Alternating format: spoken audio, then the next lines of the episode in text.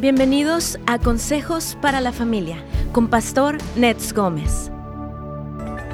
En este momento en nuestra nación hay profundos desacuerdos sobre asuntos como la energía, política exterior, salud, el significado de la Constitución, el derecho a la vida y más. Los estadounidenses incluso están en desacuerdo sobre si un niño que ni siquiera ha llegado a la pubertad debería tener su desarrollo sexual natural o incluso someterse a un procedimiento para extirpar partes del cuerpo perfectamente sanos en, en nombre de la ideología transgénero. Vemos disturbios en las calles, hablar la verdad, no la verdad personal, sino la verdad real que encuentran en la palabra de Dios. Se etiquetan cada vez más como discursos de odio.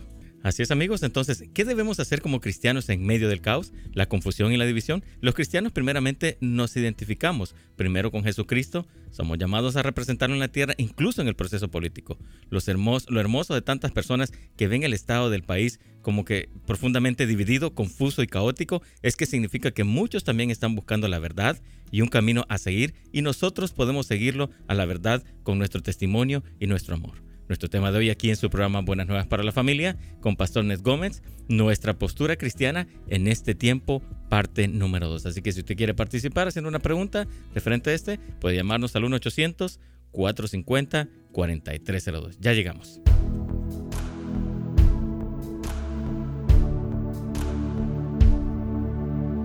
Hermanos, ¿cómo están? Un gusto saludar a todos los que están en Facebook, en YouTube. Eh, un saludo muy afectuoso en este inicio de semana, semana electoral, semana muy importante, bueno, donde tenemos, hay mucha información, noticieros, emails, eh, rumores, cosas, ah, mensajes en las redes sociales, ah, ah, bueno, de todo, ¿verdad? Que está ahí, eh, pues obviamente hablándose y comentándose. Y hoy vamos a dar la segunda parte de un tema que habíamos comenzado con el pastor Juan Lee, que se llama Nuestra postura cristiana en este tiempo y me encanta tener aquí al pastor Juan Lee, amigo mío querido. ¿Cómo estás, Juanito? Muy bien. Eh, ¿Cómo están todos ustedes? Eh, Dios les bendiga.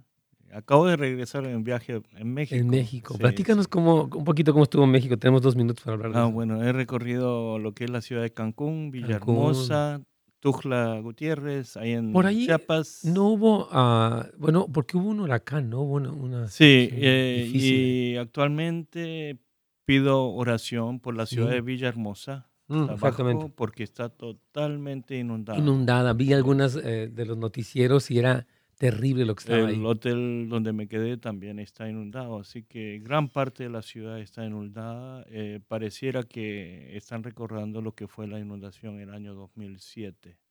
Ok. Donde gran parte de la sí, claro. Y todavía sigue inundada, así que pedimos oraciones por la ciudad.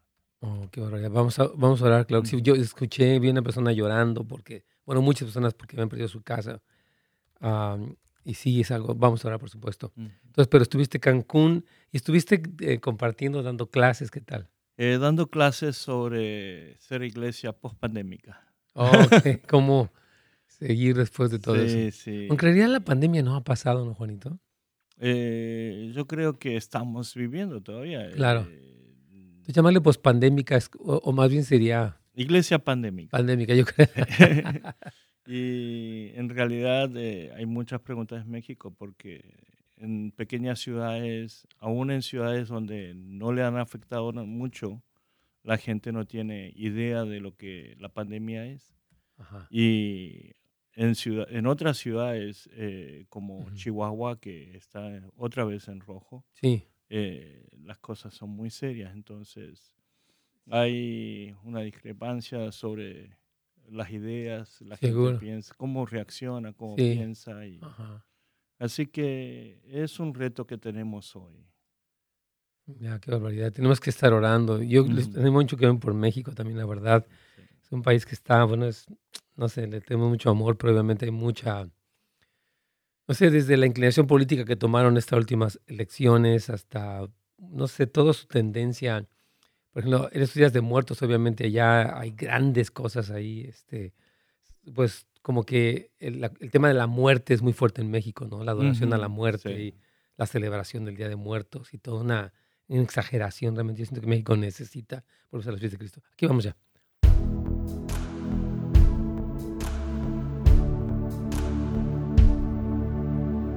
Pastor, ¿cómo está? Buenos días. Alitos, ¿cómo estás? Dios te bendiga. Muy bien, pastor, gracias. Amén. Aquí estamos en este inicio de semana. Pues mañana son las elecciones presidenciales, una de las que se ha dicho más importantes en los últimos 150 años, decía el doctor Dobson. Eh, es un momento muy crucial y no queremos, o sea, bueno, tengo un invitado el día de hoy que es el pastor Juan Lee y no queremos dar ninguna postura en el sentido de una preferencia de un partido, sino vamos a hablar de un poquito de la ética cristiana. Él tiene un tema muy importante que hablar. Y lo iniciamos eh, en octubre, esta primera parte, y Pastor Juan pudo regresar, él vino desde México, llegó el día de Ayer llegaste, Pastor Juanito. Anteayer. Anteayer llegó. Hice el examen, el test COVID, hasta que me saliera negativo. Salió negativo y aquí ya anda entre nosotros. Gracias, Pastor Juan. Aquí anda con nosotros y bueno, vamos a hablar mucho de esto, pero solamente quiero decirles quién es el Pastor Juan, por si ustedes no lo conocen. Él nació en Corea, creció en Argentina, estudió en Estados Unidos y sirvió como misionero en México por 10 años. Es director del Centro Latino de con World Mission University, que es una universidad que nosotros tenemos aquí un campus, por cierto. Sirve al mismo tiempo como director ejecutivo de una organización misionera llamada Visión 800 Global, que es su pasión. Él ama las, las misiones, está enviando personas para diferentes lugares del mundo. También es secretario internacional de la Asociación Misionera Mundial Coreana KWMA. Y bueno, él es un hombre que le tenemos también mucho cariño. Así que, Pastor Juan, bienvenido a este tu programa. Hola, muchas gracias. Es siempre un gozo, un honor estar aquí contigo en este programa y con todos los hermanos que nos oye aquí en Ciudad de Los Ángeles y Gran Los Ángeles. Amén, sí, nos, escuchan hasta Riverside. ¿Llega para Tijuana o no, Carlitos? Creo que no, ¿verdad? Sí, pastor. También a Tijuana. también. Amén. Entonces llega, eh, te está escuchando mucha gente. Miren, yo, yo creo que em, este tema es, es, bien interesante porque nuestro criterio principal en el que basamos todas nuestras decisiones es la palabra. Te, te quiero comentar algo antes de comenzar. Estaba hablando ah, con un joven, bueno, uno de los líderes estaba con un joven de aquí de la iglesia y él decía que, dijo, ¿por, qué, o sea, ¿por quién vas, este, vas a votar? Y él dijo que expresó que va a votar por Biden. Y este joven le decía, bueno, ¿y por qué vas a votar? No dijo, bueno, es que él es el que más me ofrece a mí como persona. Dice entonces, este, y le dijo, bueno, ¿y qué hay de los asuntos? ¿no? Le preguntaba cuestiones como el aborto y se dijo, no, pues yo la verdad eso no, no me interesa, yo lo que, lo que busco lo que más me conviene. Y yo pensé, dije, wow, ¿no? O sea, ¿cómo es que como cristianos podemos tener una postura no necesariamente ética, sino de una conveniencia? Y eso creo que es peligroso. Pero en fin, Juanito, por favor, eh, bienvenido nuevamente y comiénzanos a compartir lo que puso en parte, tu corazón. Eh, lo que quisiera estar eh, enfocando en el día de hoy, eh, ya que mañana son las elecciones, abordar un poco más hacia las elecciones, pero no en un sentido a quién vamos a votar ahora, sino en una perspectiva de idea, de pensar. cuando votamos, ¿cuáles son los valores que debemos considerar para votar una persona? Porque en realidad Votamos para poder dejar a cargo eh, lo que es nuestra sociedad en la que nosotros vivimos, las reglas en las cuales nosotros vamos a vivir. Y de una forma u otra, es una sociedad que vamos a dejar como legado a nuestros hijos. Así es. Entonces, cada momento que votamos por un presidente, por eh, los concejales, por los diputados o senadores, tienen una repercusión directa a oh, la vida nuestra. Por supuesto. Y justamente estamos viviendo en los tiempos más conflictivos mm, y creo que eh, hay una polarización de ideas en estos tiempos. Oh, muy fuerte. Y no es simplemente el respetar hacia uno por lo que uno piensa, sino estás conmigo o estás en contra. En contra de mí. Y hay una polarización de lucha. Si estás en contra de mis ideas, eres mi enemigo. Así es. Y hoy en día esa Hay una división muy fuerte, sí, claro. Sí, y esa polarización ha llegado aún en la familia. Oh, por su... hay familias que no se hablan por eso, que están enojadas. Sí, o que están, porque están enojadas por las ideas políticas. Sí. Y es lo que el enemigo ha estado buscando eso. Él nos quiere dividir para vencernos. Y en realidad es por eso que quisiera que volvamos a pensar un poco desde nuestra perspectiva cristiana. Entender un poco eh, cuál es nuestra postura en estos tiempos, la ética que debemos pensar como cristianos sobre los otros valores o intereses personales. pensemos más como una comunidad antes que un individuo. Ah, es muy buen punto. Sí, sí, eh, porque si nos pensamos como solamente individuo, eh, no somos cristianos en realidad. Ah, pues incurrimos en lo de este joven, o sea, eso es lo que más me conviene y, eh, en, esa postura. Y la pues. palabra bíblica es amar al prójimo, que involucra prácticamente la idea de entender lo que es una comunidad. iglesia es. una comunidad, no es el edificio, no es una institución, sino somos la iglesia, una comunidad de creyentes que confiesa a Jesucristo como su Señor y Salvador. Y existimos para llevar a cabo la misión de Jesucristo aquí en la tierra. Entonces, estos son los aspectos más importantes que debemos pensar. Y hoy quisiera simplemente pensar en algo. Sí. Eh, un libro que está en la Biblia y que es muy conflictivo. y no se enseña mucho, no se habla mucho porque es difícil. Y quizás eh, espero que esto nos pueda servir para Estar pensando dónde está Dios en medio de esta situación de crisis. ¿Qué es lo que Dios está haciendo en medio de esta situación de crisis?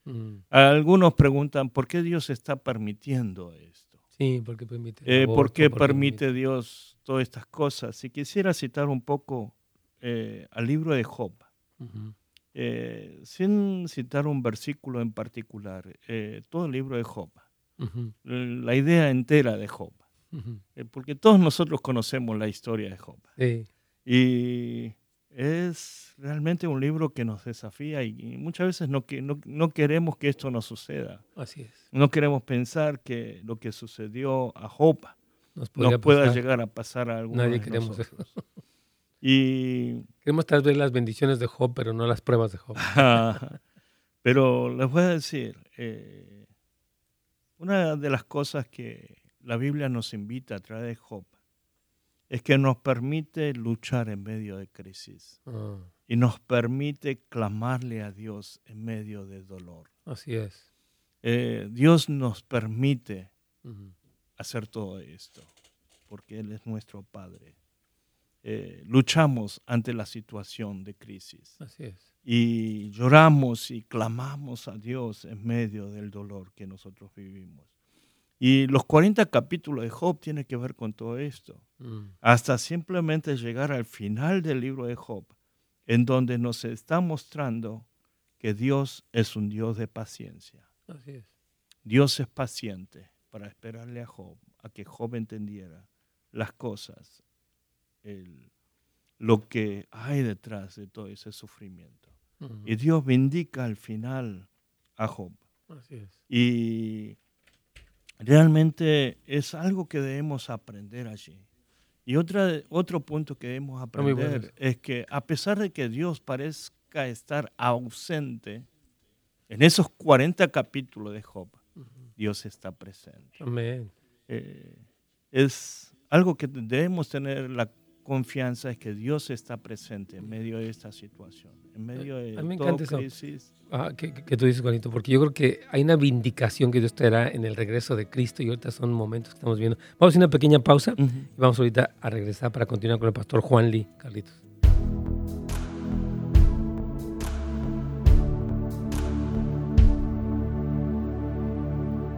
Amén. Ya estaba viendo este, ah, hay un versículo que dice, Aquí, ah, en una traducción viviente, dice, en 1 Pedro capítulo 2, capítulo 1, versículo 13, dice, así que preparen su mente para actuar y e, ejerciten el control propio, pongan toda su esperanza en la salvación inmerecida que recibirán cuando Jesucristo sea revelado al mundo. O sea que nuestra esperanza máxima es la salvación que Jesús nos otorga sin merecerla en su regreso y a partir de, bueno, desde, desde que tenemos eh, el encuentro con Cristo eh, y, con el Evangelio, esta obra salvadora, redentora de Cristo es lo que es nuestra realidad más, más fuerte y su regreso será nuestra esperanza última. Pero todo lo que son estos momentos, pensaba mucho en lo que decías de Job, ¿no? Como esos momentos donde él vivía la, bueno, la pérdida, la enfermedad, la muerte, que eran como periodos o, o momentos donde no era como la historia final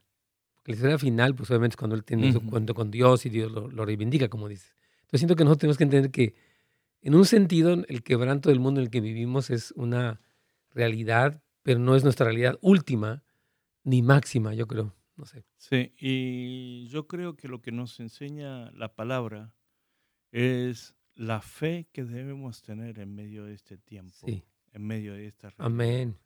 Eh, estamos viviendo no solamente la parte política, eh, todo el problema que hay de ideología, sino Sí. eh, junto con toda la pandemia que estamos viviendo y todavía y vienen ideas de que están subiendo los números, Europa se está volviendo a cerrar, Francia decretó dos meses de cierre, Inglaterra un mes de cierre, otra vez como antes y en medio de esta situación Sí. es nuestra fe. Amén. Y creo que la fe es la que nos va a definir nuestra postura ética, Amén. moral, en la que nosotros debemos estar firmes Amén. y poder hablar de esta fe ante la gente Amén. y poder transmitir esa fe para que la gente pudiera tener esperanza es. en medio de esta situación de caos y crisis. Claro, yo creo que yo sí considero que ahorita es un momento donde el Evangelio debe de predicarse como la esperanza máxima, última, y porque hay, como dices, tantas ideas, tanta confusión, tanto temor, o sea, temor a qué va a pasar si queda este, si queda el otro, incluso personas que tienen temor de una guerra civil, o sea, toda una serie de cosas que están ahí, ¿no? Me, contaba alguien en San Diego que vaciaron las tiendas este fin de semana, el Sí, sí, temor de todos- muchas cosas que podían pasar y está todo este temor que, que, que mueve. Yo creo que el temor es del diablo, la verdad. Y cuando nos movemos por temor, no quiere decir que no tengamos precaución o prudencia, pero el temor no, no es un buen consejero. No, el temor viene del enemigo. Totalmente. Dios no nos trae el temor. Así es. En Dios tenemos la esperanza y creo que es en esa fe que estoy hablando. Ujú. Debemos estar parados como cristianos y predicar el Evangelio más que nunca en Sí, estos tiempos. Yo creo que lo- es lo que tenemos que hacer. Eh, yo creo que para predicar el Evangelio, Juan, tenemos que tener como resuelta nuestra propia crisis, porque si yo como cristiano no estoy am, bien ubicado, o sea, yo me siento confundido o estoy enojado con un partido, o sea, si yo mismo no estoy sobrio, entonces no voy a poder predicar el Evangelio. no, es imposible. yo creo. Porque, porque está todo este eh, carga emocional, ¿no? Que me hace decir, sí, pero este y el otro, ¿no? O sea, sin hablar de nadie. Entonces creo que el cristiano sí tiene que resolver su propia ah, como tráfico de ideas eh, que están por adentro, ¿no?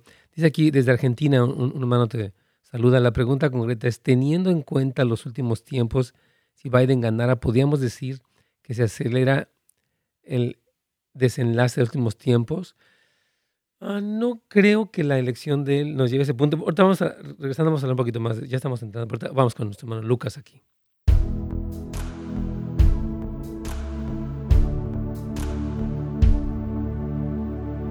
Pastor. Aquí estamos, Carlitos.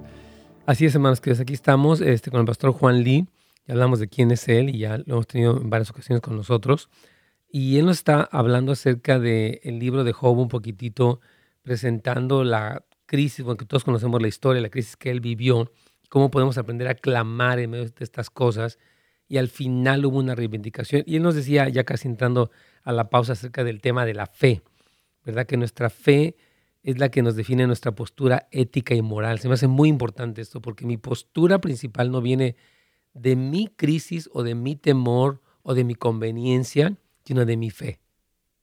Creo que Sí. eso es lo que estás comentando y me encanta lo que Sí. estás diciendo. es nuestra fe la que va a definir nuestra identidad. Totalmente. Y es nuestra fe lo que va a definir cómo debemos vivir en medio de esta situación. De ¿Cómo podemos crisis. votar incluso? Y también eh, el tema de votar, de participar en la política, Sí, eh, tiene que partir a partir de nuestra fe, no Sí. en un partido sí. en lo que vamos a votar por los demócratas o por los republicanos, no por Biden o por lo que es Trump.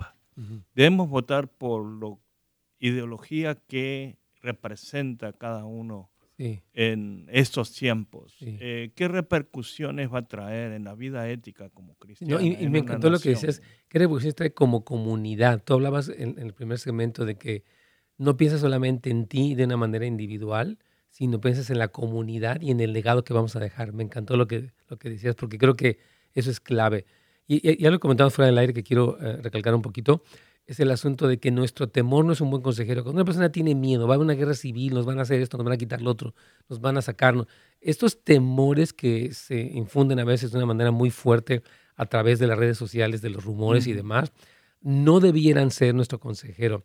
Porque ahorita lo que decía Juan y que comentábamos también, Pastor Juan, es que debemos predicar el Evangelio. Pero yo le decía que no podemos predicar el Evangelio si estamos cargados de una emoción de odio hacia alguien o de temor.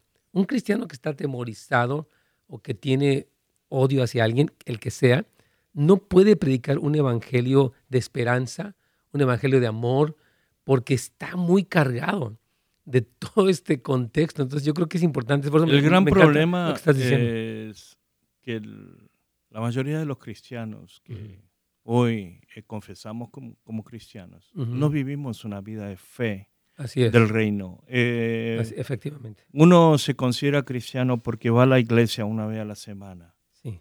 Y en estos días, ni menos, porque la mayoría están entrando simplemente por línea. Entonces, como hablé en otros temas sobre la iglesia pandémica, uno de los aspectos que fomenta esta situación de la iglesia en línea es el individualismo. Sí. Entonces, todo piensa eh, sobre lo que le va a pasar a uno sobre su persona, su individuo, y nos olvidamos de los aspectos comunitarios.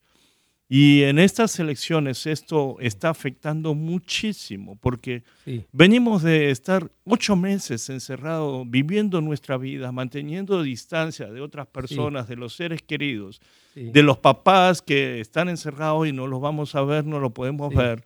Y estamos encerrados con una idea individualista. Sí.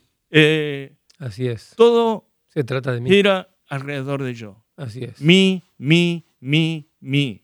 Eh, no sé si recuerdes un tiempo que hace muchos años dicté una conferencia aquí también sobre la teología del gato. Sí, me acuerdo. Hoy eh, vivimos una vida cristiana con una teología del gato. Sí. Todo se trata de mí. efectivamente. Eh, la vida cristiana se trata de mí.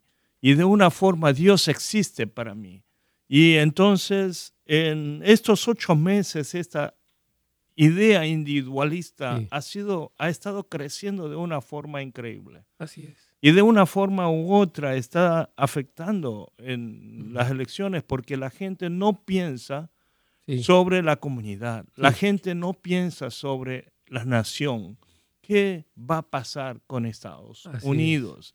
la gente piensa sobre los aspectos individuales, los derechos individuales. yo quiero que me, que me paguen mis estudios, o sea, piensa a nivel muy individualista. Tienes toda la razón, yo creo que ese es un factor muy clave que en realidad, como tú dices, no, nos debe, no debe ser nuestro criterio, porque es nuestra fe en el Señor, en el Evangelio, en el regreso de Cristo, ah, en la comunidad, o sea, en, en el bienestar de la comunidad, la que dirige nuestra ética. A mí me encantó la vez pasada cuando hablabas en la primera parte de este tema que no es mi necesidad la que define, sino mi ética la que define por quién voy a votar, porque están, eh, el, yo estoy movido por lo que yo necesito, es muy egoísta. Yo ahorita quiero esto y no me interesa más lo que vaya a pasar. Creo que es muy importante lo que estás contando. Y debemos pensar qué repercusiones va a haber para, si usted tiene hijos, para nuestros hijos. Sí. ¿Qué repercusiones va a traer eh, diferentes ideas. ¿Qué repercusiones va a traer eh, estas elecciones en la vida de nuestros hijos, en las generaciones siguientes? Aquí quiero hacer la pregunta que nos hacía un hermano desde Argentina. Dice que, ah, dice, teniendo en cuenta los últimos tiempos, si Biden ganara, podríamos decir que se acelera el desenlace de los últimos tiempos, eh, de la plataforma de los últimos tiempos. Yo quiero decir que el plan de los últimos tiempos está corriendo desde que de hecho, Juan, perdón, Pedro, cuando se levanta a hablar en el libro de los Hechos, habla de que son los últimos días. Los últimos días comenzaron desde el libro de los Hechos, ¿verdad? Este, pero los eventos definidos por Jesucristo, como sería el incremento de la maldad, las señales eh, climáticas y geológicas, incluido, eh, este, por ejemplo, las, las guerras o las contiendas entre las diferentes etnias o razas. Es que todo lo que estamos viendo sí forma parte de lo que son el principio de dolores de parto último tiempo aunque los eventos, yo creo que lo que aceleraría o no aceleraría, de acuerdo con segunda de Pedro, el regreso del Señor es que nosotros, o sea, oremos y vivamos la palabra. O sea, en ese sentido, porque dice Pablo, perdón, Pedro, apresurando, apresurándonos. Entonces yo creo que estos eventos no aceleran, simplemente evidencian que el, que el incremento de la maldad está, es una realidad y que bueno, o sea, estamos, estamos viendo el cumplimiento de la Biblia. Yo, como misionero, como misiólogo, quisiera agregar algo. Por favor. Unos son los señales de estos tiempos que marca el fin. Eh, pero el otro aspecto en Mateo 24 dice, hasta que todas las naciones no hayan predicado el evangelio escuchado el evangelio. Eh, y quiero decir una cosa. Eh, como cristianos en el movimiento misionero eh, para los años 2000, eh, hubo un movimiento llamado AD 2000. Entonces, la idea fue predicar el Evangelio en todas las naciones para que Cristo venga pronto. Así es, sí me acuerdo. Y yo soy, estoy en contra porque de una forma sí, la necesidad de predicar está. Y debemos predicar para que Cristo vuelva. Pero el tema es que nosotros no definimos el tiempo. Nosotros no podemos apresurar o dilatar el tiempo. El tiempo lo tiene definido Dios. El padre, y solamente es, el Padre que, define. Así que no creo que Biden acelere eh, o retrase. O retrase. y yo creo que sí, vamos a tener consecuencias eh, de, votar, de las decisiones a quién vayamos a votar. Eh, tanto Trump o Biden, vamos a tener que vivir consecuencias positivas y negativas que trae cada persona. Claro, y, eso tenemos que ver que es una realidad, ¿no? Y uh, bueno, vamos a hacer una pequeña pausa para seguir hablando, Carlitos, de este tema.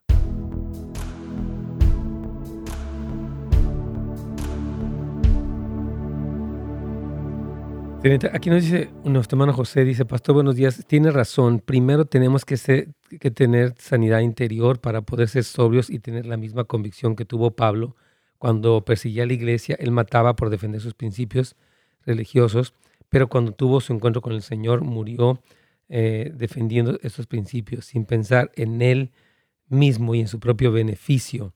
Y eso es lo que hace falta.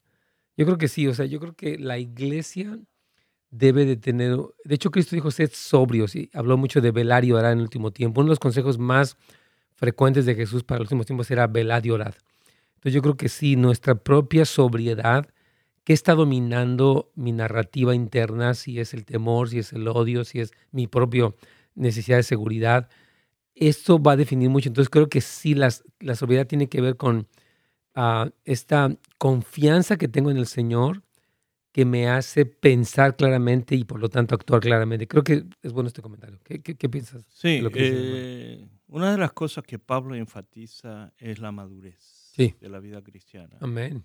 En los evangelios se enfatizó la palabra discípulo y ser discípulo. Así es. Pero la palabra que enfatiza Pablo es madurez. Madurez también. Ser cristianos maduros. Ser, como dices, el creyente significa ser una persona madura. Claro. Y tiene que ver con la madurez de la vida cristiana. El discípulo es una persona madura en Cristo Jesús. Así es. Y Pablo separa esto porque la palabra discípulo, desde la connotación greco-romana, sí.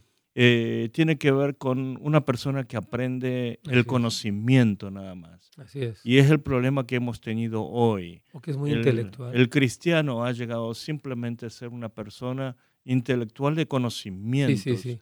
Y eso no, no define una vida cristiana. y eh, como has puntualizado mucho la sanidad, es un punto de partida de, la, de la, madurez de la vida cristiana. Una persona con heridas no puede vivir plenamente una vida cristiana. El gran problema que tenemos y hemos tenido como iglesia es que nunca hemos hablado de la sanidad de las emociones. Nunca. Nunca hemos hablado de las heridas. Todos pensamos que en el momento que hemos aceptado a Jesucristo, todas las cosas son nuevas y hechas nuevas, pero en realidad no es.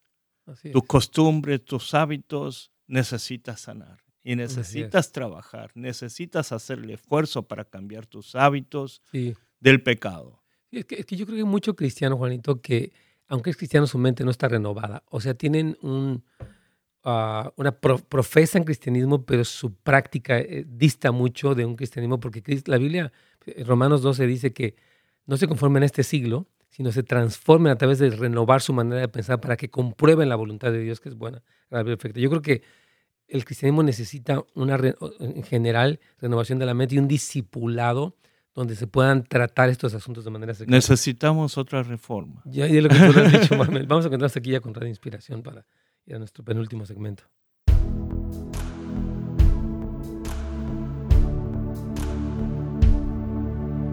Pastor.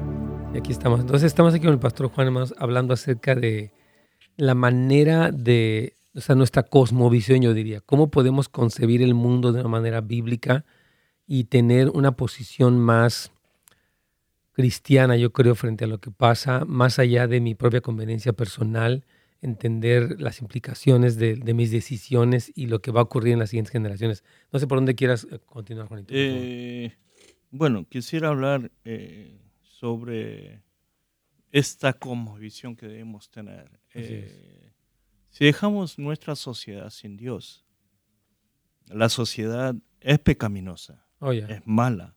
Entonces, es muy natural que todo sufrimiento y violencia abunde. Así es. Y de una forma u otra, como latinos, todos nosotros, eh, desde México hasta la Argentina, Sí. somos testigos de estos problemas de la seguridad. Oh. Eh, nuestra... Más que nunca últimamente. es terrible. Sí, sí, eh, estuve en México ahora dos semanas y todavía el tema de la seguridad es algo Oh, ya. que está preocupante. en la conciencia de todas las personas. Sí, Eh, poder salir, de no poder salir, pensar en dónde andar. En el DF te Eh, asaltan en cualquier lugar, en cualquier ujú. momento. Estamos en una sociedad que normativamente dice ser cristiana en toda América Latina, porque Sí, son la sociedad es católica. Eh, todos tenemos el conocimiento de Dios, Jesús y el Espíritu Santo, pero sin embargo no tenemos la vida cristiana. No, Eh, vivimos en una sociedad sin Dios en América Latina. así es. Y aún en los países de Centroamérica, donde pareciera que los números de los cristianos son 30, 40%, es una sociedad sin Dios. Así como Guatemala, Salvador. Demás. Es simplemente por palabra somos cristianos, porque vamos el día domingo, eh, tenemos la Biblia y llevamos la Biblia en nuestros brazos ahí el domingo a la mañana. Eh, nos vestimos de tal manera como cristianos y nos hablamos de tal manera como cristianos. Aleluya, hermano. Amén.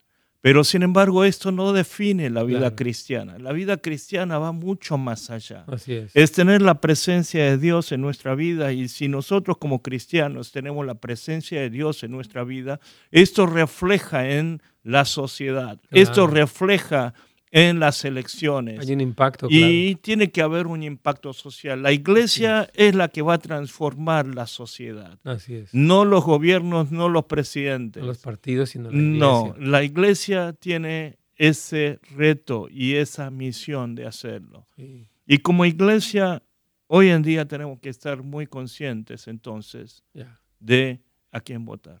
Yo, yo estoy pensando, Es- mientras, perdón que te es ah, bueno, te- termina esta idea para no. Termino interrumpir. Sí, por ahí. favor. Es, ¿Queremos Estados Unidos con Dios o sin Dios? Así es la pregunta. Sí, mi idea básica. No, yo, yo lo que pensaba es lo que pasó, estoy pensando en, en la ciudad de Éfeso, cuando el Evangelio llega a esa sociedad que era sumamente idólatra y todo lo que tenía ahí, el Evangelio produce una alteración incluso en el, la producción de templecillos de Diana. Hubo una, por llamar, crisis porque el Evangelio empezó a transformar la sociedad y eso, bueno, llevó a muchas cosas, que lo, lo pueden leer ustedes, pero, o sea, nada más quiero reforzar tu idea de que el elemento transformador por excelencia es el Evangelio.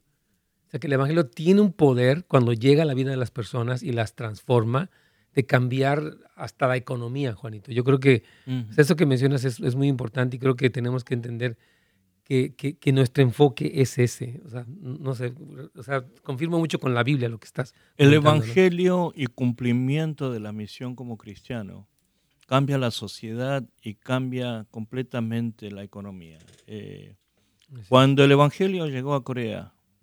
Corea era el segundo país más pobre del planeta. Wow. Segundo país más pobre del Mm. planeta. Corea eh, fue transformada por el poder del Evangelio. Cuando Corea eh, declara su independencia, la mitad de los que firmaron eran cristianos. El impacto y la influencia de los cristianos dentro de la sociedad y dentro de la dirección política de un país. Eh, la economía de Corea empieza a prosperar para los años 90. Eh, tiene que ver con el tiempo donde Corea había enviado mayor cantidad de misioneros al, mundo. Claro. Para sostener cada misionero, eh, estás hablando de dos mil dólares, tres mil dólares por, cada persona. Corea tiene 30 mil misioneros enviados. Entonces, multipliquen 30 mil por, supongamos, dos mil dólares. como 600 mil, yo creo. Son 600 millones de dólares que necesita la iglesia todos los meses para sostener a sus misioneros. ¿De dónde aparece todo ese dinero? De la iglesia. Claro. ¿Y de dónde la iglesia va a tener las finanzas? De lo que es la sociedad, la comunidad. Entonces, la vida social tiene un impacto a través de lo que la iglesia hace. Entonces, no le queda otra cosa a Dios, yo digo muchas veces, que bendecir la sociedad, bendecir al país para que la iglesia tenga suficientes finanzas para enviar misioneros y para apoyar a los misioneros. Yo creo que es... Eh, los Estados Unidos en su momento fue una fuerza misionera mundial tremenda también. O sea, fue la primera potencia. Seguro. Yo, yo personalmente puedo testificar que misioneros americanos nos predicaron en los 70s y mm, bueno, mucho, yo creo que todo el primer mover evangélico misionero fuerte en México en los 70 fue a partir de los misioneros. Sí, 100%. es eh, salieron los misioneros desde Estados Unidos a principios del siglo XX, para los años 1900. Luego, en 1940, hubo segunda ola de misioneros que salieron de Estados Unidos después de la Primera Guerra.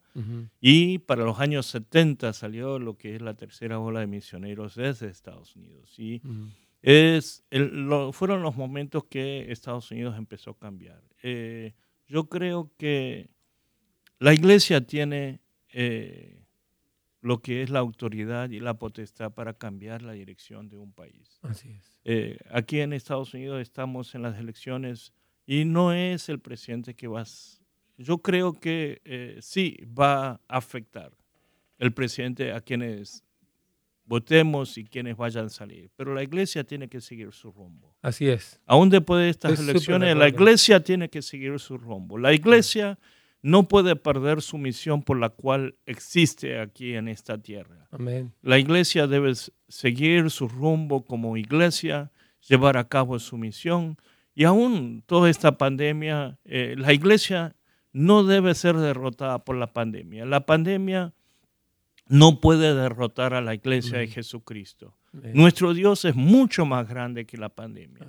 Y nuestra vida depende de Dios. Dios es quien está en control de nuestra vida. Y recordemos, uno de estos días estuve duchando y se me estaban cayendo muchos pelos porque se me están empezando a caer ya la edad. Y estuve simplemente reflexionando digo, wow, la palabra es muy clara, Dios está en control de la cantidad de pelos que me caen. Y ahora en medio de este tiempo que me estoy lavándome el cabello, eh, toda esta cantidad de pelos que me caen, Dios sabe. Si Dios sabe esto, ¿qué tiene esta pandemia para detener el poder de Dios y la obra de Dios? Yo creo que eh, lo que dices es determinante, porque en realidad, hermanos queridos, o sea, el, por ejemplo, esta famosa eh, promesa de, de, Crónica dice que si mi pueblo se humillara y llorara, etcétera, dice yo sanaré la tierra. O sea que la iglesia tiene que seguir su curso porque es más crucial lo que pasa en la iglesia, incluso que lo que pasa en el, ámbito político, porque la iglesia puede afectar el curso político a través de la predicación del Evangelio y de, la obra de Dios. Vamos a hacer una pequeña pausa, estamos ya a punto de entrar al último segmento, Carlito.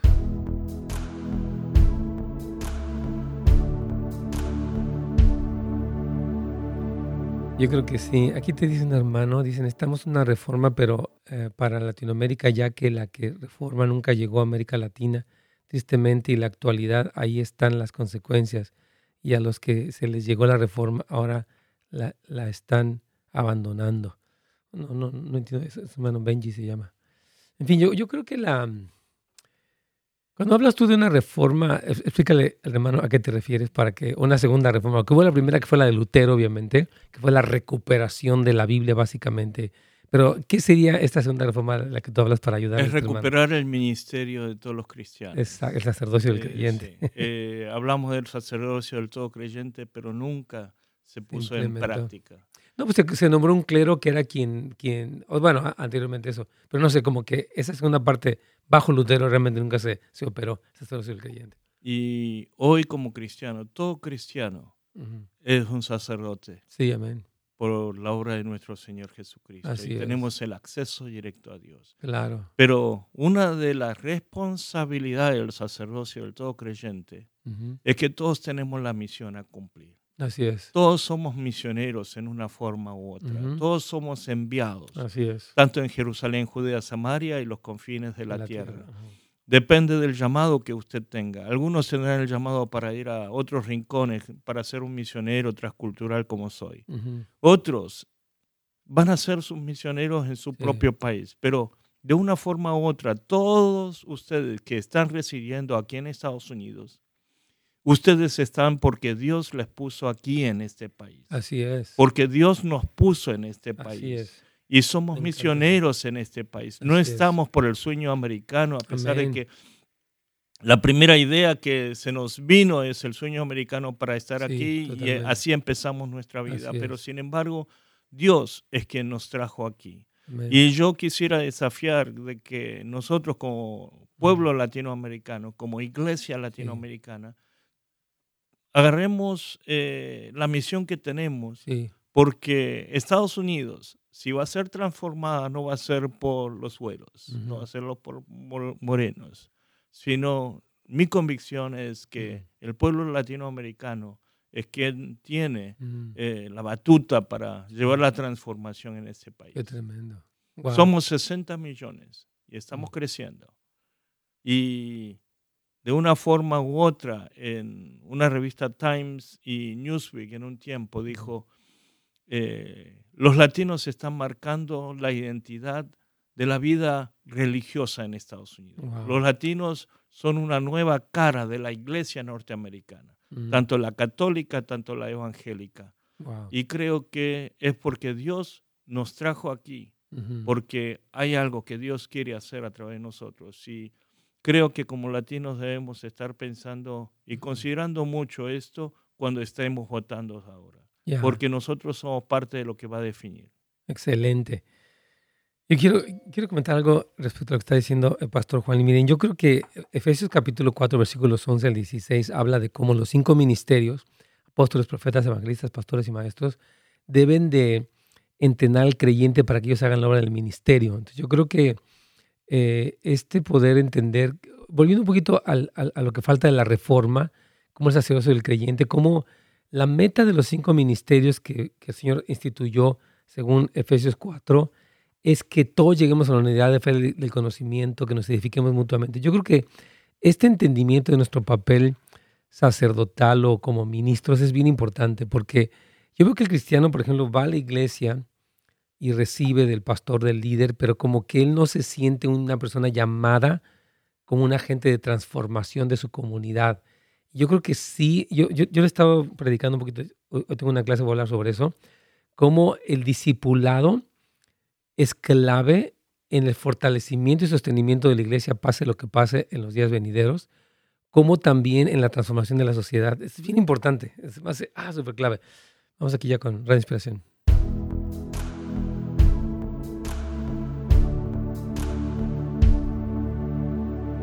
Pastor. Claro que sí.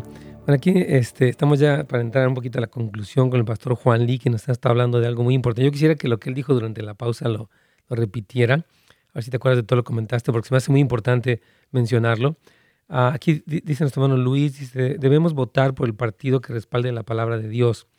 Ah, aquí en el estado de, de- Nuevo México votamos, votaron muchas personas por esta, por esta gobernadora y ahora se arrepienten de haber votado por ella porque tiene escuelas cerradas, no deja que los niños o jóvenes practiquen deporte. Por eso es bien importante votar los valores bíblicos. Si decimos que somos realmente cristianos, debemos votar por el partido que respalda la palabra. Ok, entonces, Juanito, volviendo para, para el tema. Entonces, tú estabas hablando acerca de cómo ah, nuestra fe es la que determina cómo votamos Y eh, estabas, eh, recuérdame un poquito lo que estás hablando hace un momento, porque tú decías que la iglesia debe de continuar. Ah, ya me acordé. Estabas diciendo tú que los hispanos fuimos llamados aquí, todas las personas de Latinoamérica, no por el sueño americano, sino para ser un instrumento de cambio. Y mencionabas cómo es que la revista Times o Newsweek sacó como la nueva cara de la iglesia evangélica es, es el hispano. Entonces, un poquito, porque esto es, creo que es muy importante. Eh, recuerdo el reportaje ahí y salió en la portada de Times, mm. eh, mostrando lo que era la nueva cara de la iglesia norteamericana. Mm. Eh, y puso la cara de un latino.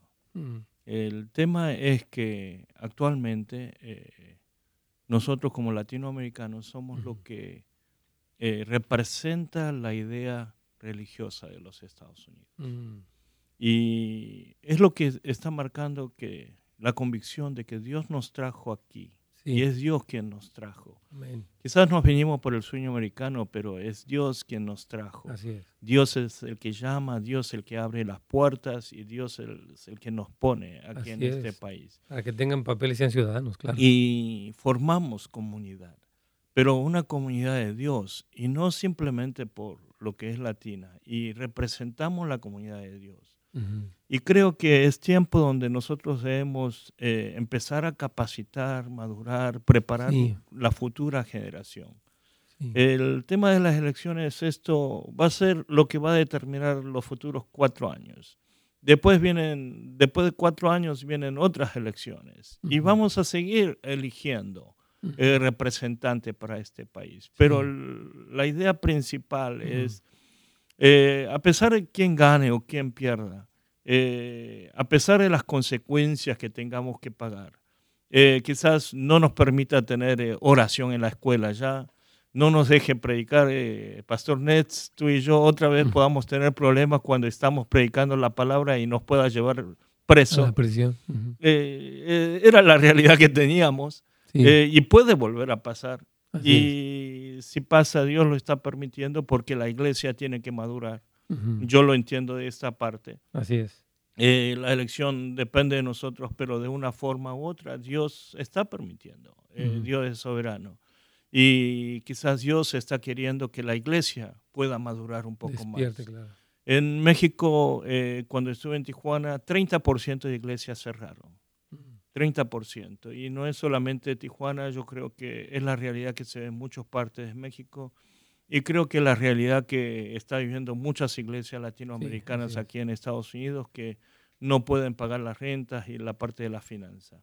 Mm. Pero yo creo que esto Dios lo está permitiendo porque Dios quiere su iglesia que madure. Así es. Porque hay muchos pastores que no son pastores, hay muchas iglesias que no son iglesias, que son clubes, clubes de la gente que dicen ser cristianos. Eh, yo creo que es el tiempo donde debemos aprender a ser iglesia en estos tiempos. No tanto en tiempo de las elecciones, no tanto en el tiempo de la pandemia, sino es el tiempo donde empecemos a madurar como cristianos y aprender a ser iglesia, la verdadera iglesia de Jesucristo y traer un cambio y transformación en esta sociedad, en este país y de una forma u otra como latinos que impactemos todas nuestras patrias, nuestros países en América Latina. Creo que a eso Dios nos trajo, nos trajo aquí. La llave para transformación de América Latina, en parte tenemos nosotros como latinos que recibimos aquí en Estados Unidos. Y debemos prepararnos. Eh, debemos alimentarnos, buscar iglesias, buscar pastores, buscar líderes que estén con el Señor. Y en estos tiempos de elecciones, cuando ustedes, no solamente en el tema de presidente, en los diputados, en senadores, busquen gente que le teman a Dios. Así es. Y busquen gente que puedan, eh, que puedan poner eh, los valores eh, para nuestro futuro. Y creo que es donde debemos estar pensando por los valores comunitarios más que los intereses propios. Así es. porque este es un país donde Dios nos trajo, no solamente para mí, sino para todos nosotros aquí. Y soñemos con un Estados Unidos diferente, para que Estados Unidos sea otra vez un país con el candelabro para llevar a cabo el trabajo misionero y para traer una transformación en otros países del mundo, para que el reino de Dios se pueda manifestar. Estamos aquí en un país donde en un principio, cuando llegaron los primeros, eh, realmente eh, empezaron este país con una fe. Con la Biblia en la mano, la verdad. Sí, y soñemos otra vez. Eh, yo no creo que la postura política o eso vaya a definir la dirección de un país, pero es la gente y creo que y es la iglesia. Sí, sí, y debemos estar pensando en estos aspectos. ¿Quién tiene los valores, eh, una cosmovisión para que realmente como iglesia podamos seguir adelante y hacer fuerza y no ser una iglesia perseguida aquí en medio de Estados Unidos? que, parece que todo está apuntando en esa dirección. Les comento, hermanos queridos, que mañana vamos a estar orando. Tengo al equipo de la Casa de Oración más trágico con nosotros orando por los temas de la vida, el matrimonio, la libertad religiosa, Israel, la economía. Entonces vamos a estar mañana ah, comentando un poco y orando como un día muy, muy clave. Así que, pues únase con nosotros, Caritos, para orar.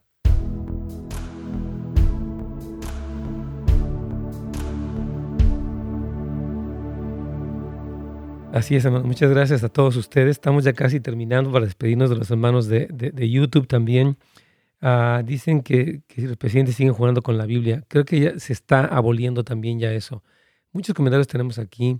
Dice, me refiero a que cuando digo que han abandonado los principios y el avivamiento, Estados Unidos, la nueva cara de la iglesia cristiana, Estados Unidos son los latinos. ¿Por qué tristemente? Porque cada vez los blancos se han ido alejando de los principios básicos de, Dios, claro que sí. sí hay, hay una gran, ah, no sé cómo, yo pienso que, la, que el, campo de batalla más que político es espiritual y tiene mucho que ver con lo que está pasando en la iglesia, porque es la presencia o la ausencia de la iglesia. O sea, una iglesia avivada que predique el evangelio va a traer un impacto en la sociedad y un cambio a nivel político, pero una iglesia, como tú lo dices, Juanito, que no ha entendido su papel, que es como un club, todo eso que tú mencionabas, es lo que ha producido que la iglesia no sea una influencia, no tenga ninguna trascendencia y que el mal impere. Entonces creo que tenemos que ser conscientes de eso. Y yo le pido al Señor que los guíe a todos ustedes, mientras están votando. Si usted no ha votado todavía, si usted ah, no puede votar, pero puede orar, si sus hijos también tienen eh, este, esta posibilidad de votar, que podamos hacerlo conforme a la voluntad de Dios. esa ha sido nuestra oración y nuestro ánimo todos estos días. Así que, Pastor Juan, muchas gracias. Gracias. Y Dios te bendiga, Pastor Juanito. Excelente tiempo. Hermanos, Dios me los bendiga. Mañana, una vez con nosotros para estar orando. Les bendecimos y les agradecemos como siempre que nos acompañen. Gracias por sintonizarnos. Para más información y otros programas, visite netsgomez.com.